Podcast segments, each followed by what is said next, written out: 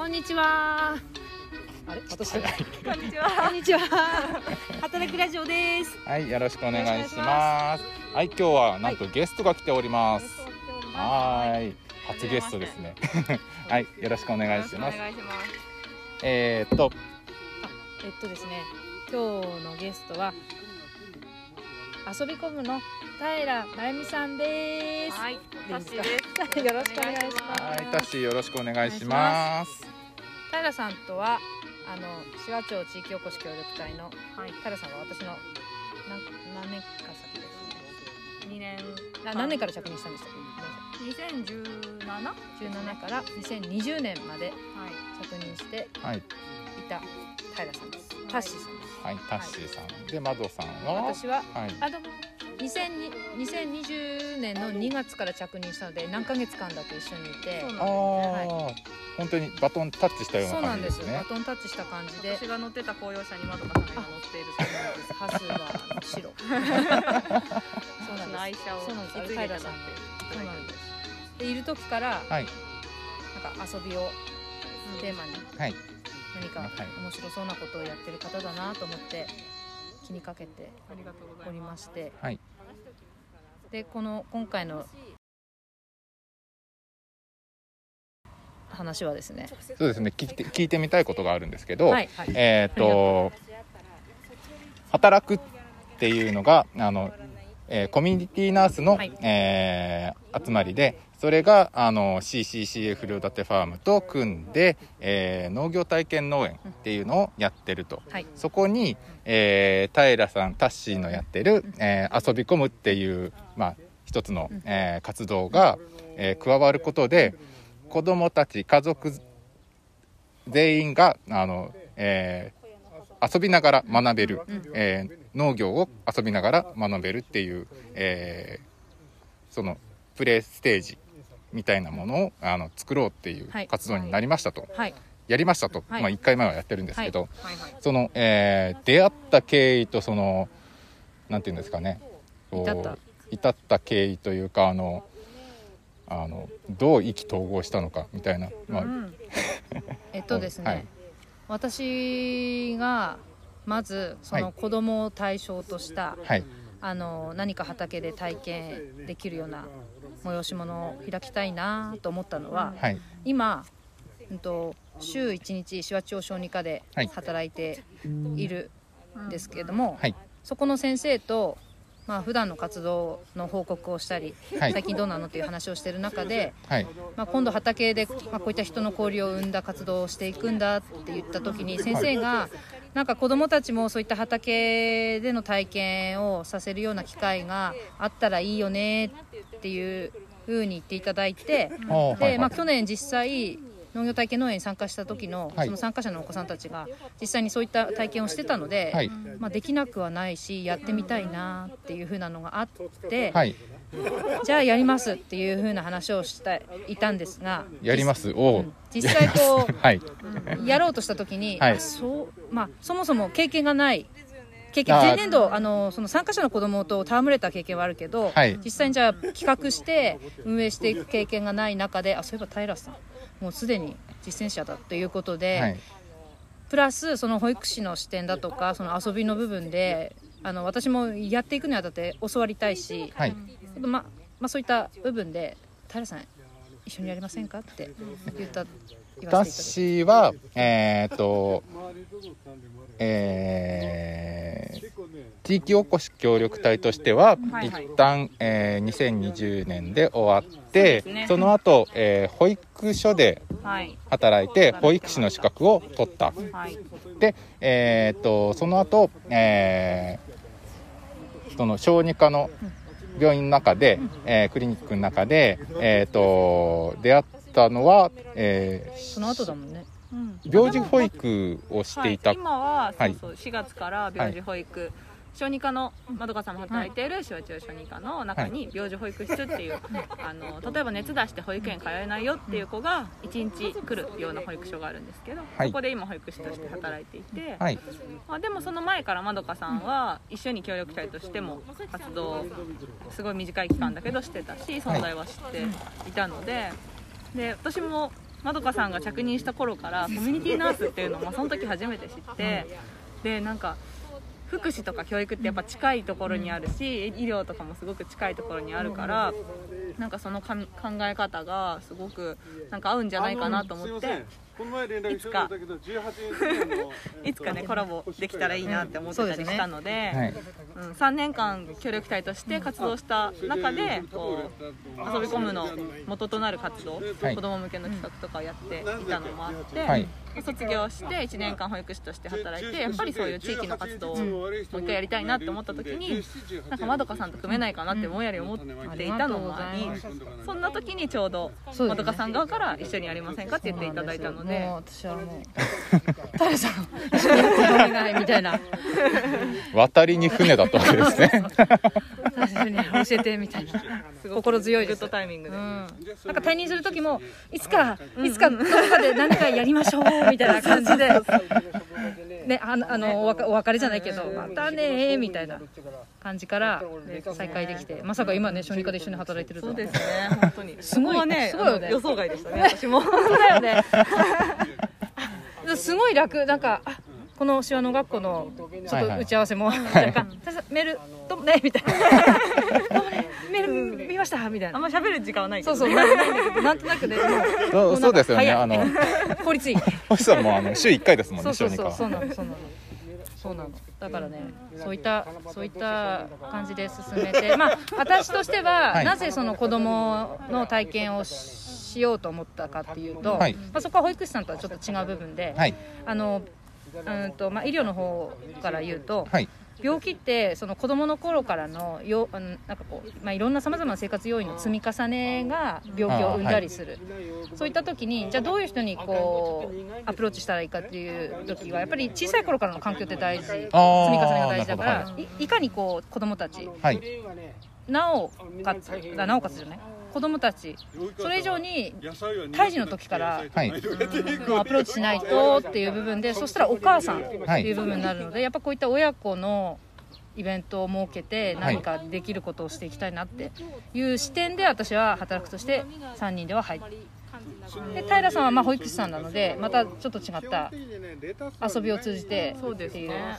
なんか被るところもあるし、あのまあ私の思いとしてはやっぱり幼少期の経験で特に自然体験っていうのがなんか何かつまずいた時にこうはいはい。新しい道を見つけられるようになるし、はい。で今非認知能力って言われてあのなんだろうな普通に知識とか学習で身につく力以外の生きる力みたいな部分なんか大事で生き臨機応変に考える力だったりとうんか、あなんかそのアイデアをこう結びつける力だったりとかっていうところも含めてなんかそういう生きる力が必要になってきてるのでそれはもう教育の業界でも教育指導要領にも入るようなところになってきてるっていうのもあってやっぱそれが一番身につくのは自然体験だしで紫波町やっぱり農業の町なので紫波のまあ地域産業である農業っていうところでその自然体験ができたら一番ベストだなっていうのもあって。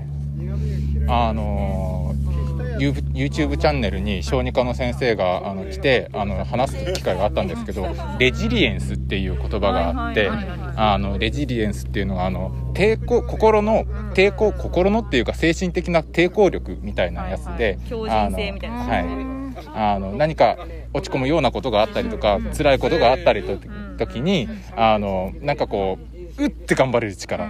そこからへへこむんだけどそこから立ち直れる力みたいなやつが、えー注目されつつありますっていう話を聞いたことがあってまさにこの、はい、この、えー働くあの手話農学校がその、えーきっかけになってくれるといいっていう感じですいいね。ですねあとあの星さんじゃない窓さんのあの話してた、あの、えー子供の頃からなんとなく知ってくれてると、大人になってからもあの心強いよねっていう活動も、あの今先生方あの医療者医療者の先生方が、あの絵本としてちょっと難しい大人でも難しい内容をなんとか絵本としてあの落とし込むことで、えー親と子供との、えーコミュニケーションの中でその体の仕組みっていうのを知ってもらおうっていう活動で「えーおやすみルーシー」っていう絵本があって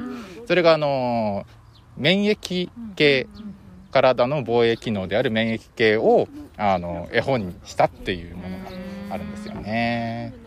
ぜひそれを。ぜひそれをはい何でしょう。あのー、手話町の至る所に至る所じゃない？手話町図書館にあるんでしょうか？しわあのですねクラウドファンディングであーそうか。あの全国の図書館に配るっていうような話はあったんですけど果たして成功したのか小児科にもなんか配るとかって言ってですね。あの図書館と小児科とあと児童養護施設のような児童施設をにあの配ったんですけど本当に全部把握してるかわかんないので、うん。そうだよね多いからね。はい、すごい数ですねそれはとりあえずあの2冊持ってるのであのどどっちかどっちかどっちか。いや活動に常に絵本置いて歩いてして平さんがここで来たら平さん持ってる。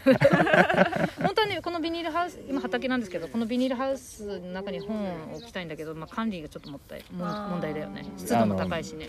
ちょっと、本ね。あの焼けますね。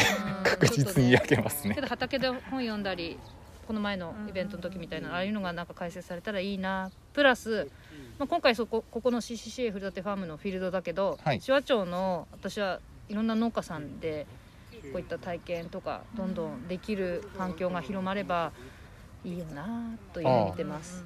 っていうことで言うとタッシーは遊び込むで何かありましたよね。あそうですね。ありましたね。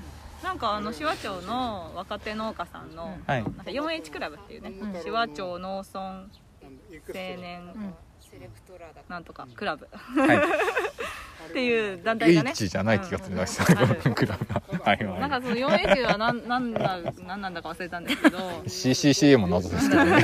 後で言う。う。んうんうんそう。なんかそこから、うんえっとね私協力隊の間にも一回企画を一緒にやったことがあって、ありましたよねあのズッキーニバサんはうんいい。よねあの農園地っていうあの、うん。遊園地じゃなくて農園の農園地っていうコンセプトでうん。農園地っていうのを何回か開いたことがあって、うん。その時も4園地さんにこう支援していただいたんですけど、今回もまあ4園地の企画でなんかもうちょもうちょっと新しいうん。こう農家さん側にも得になって、うん参加者にも得になる、うん。こう農業体験みたいな、うん。えー、と企画をやりたいっていうのをもらって、まあ、そこに一応コーディネートみたいな感いじでやいいね。企画で入らせてもらうことになって、あのキャンプをねやりたいっていうことでなぜキャンプかっていうとですね、あの朝。うんやっぱ農業は朝がいいうんというそうだよね。話で、うん朝収穫して朝ごはんを食べたいっていうね、うん。それを。やろうということで、まあ朝集まるのは厳しいから泊まっちゃおうというところで、キャンプになったんですけど。なかなかのあの強引な。そうですねすごいけどすごいすごい。強引なのか合理的なのか。いいね。なかなか経験できないよね。畑で迎える朝という、うん最高。それをちょっとあのモニターを今募集していてうん。一回やってみようという感じで、見に行きたい見に行けないな。朝い。いやなんかそんなのが広まって街中なんか面白くなったらいいな。ーってあとは遊び込むとしては月1でありますよね。そうですね、今、えっとひずめ商店街で、はい。えっと朝市を毎月開催してるんですけど、はい。その日に合わせてうちもひずめプレイデーという名前で、はい。あのプレイパークって活動が、まあ、全国全世界であるんですけど、はい。こう無料ではい。誰でも自由に遊べる、で冒険遊び場とかって言われたりするんですけど、はい。まあなんだろう遊びのこう形にとらわれないものだったり、なんか創作的な遊びができたり、元は廃材置き場で始まったっていうのもあって、なんかそういう無料でこう誰でも自由に遊べるっていう場所を、まあ、手話にも作りたいなと思っている一環で朝一でとりあえず無料の遊び場をやりたいっていうことで、えー毎月朝8時から11時まで。朝一は7時からなんですけど、うん。はい。ちょっと朝に余裕を持って8時から。自分にやっております自分自分的にね。準備に時間がかかる。健康も大事ですから。7時に始めるためにはもう準備を考えてそうだよね6時とか前にだよね。ちょっとそれは厳しいので。自分の健康を守りつつ楽しくやる側も楽しくなやってましたので、はいそこもねあの様子見に来てもらえたら、うん。あの本当無料で楽しく遊べるので、うん。はい。そこにはドベさんもなんかいるように見えましたので皆さんあれ？ドベさんを見たければ別そこに似てる別人じゃないですか。あそうだ言っちゃいけないシークレット言言っちゃいけない シークレット情報。つうことです、ということですね。とりあえず、あの働くの活動も、うん。はい。あの遊び込むの活動も、はい。地域をあの元気にするっていうことではすごい共通点があるなって思ったんですけど、ね。えー社会的手法ですね。そうですね。戸部さんじゃない、戸部さんじゃない、自分で言山田さん。ったそうですそうです。そこの話もまたはい、はい。していきます。はい、じゃあ。それでは今日はこの辺りで、はい、ではごきげんよう。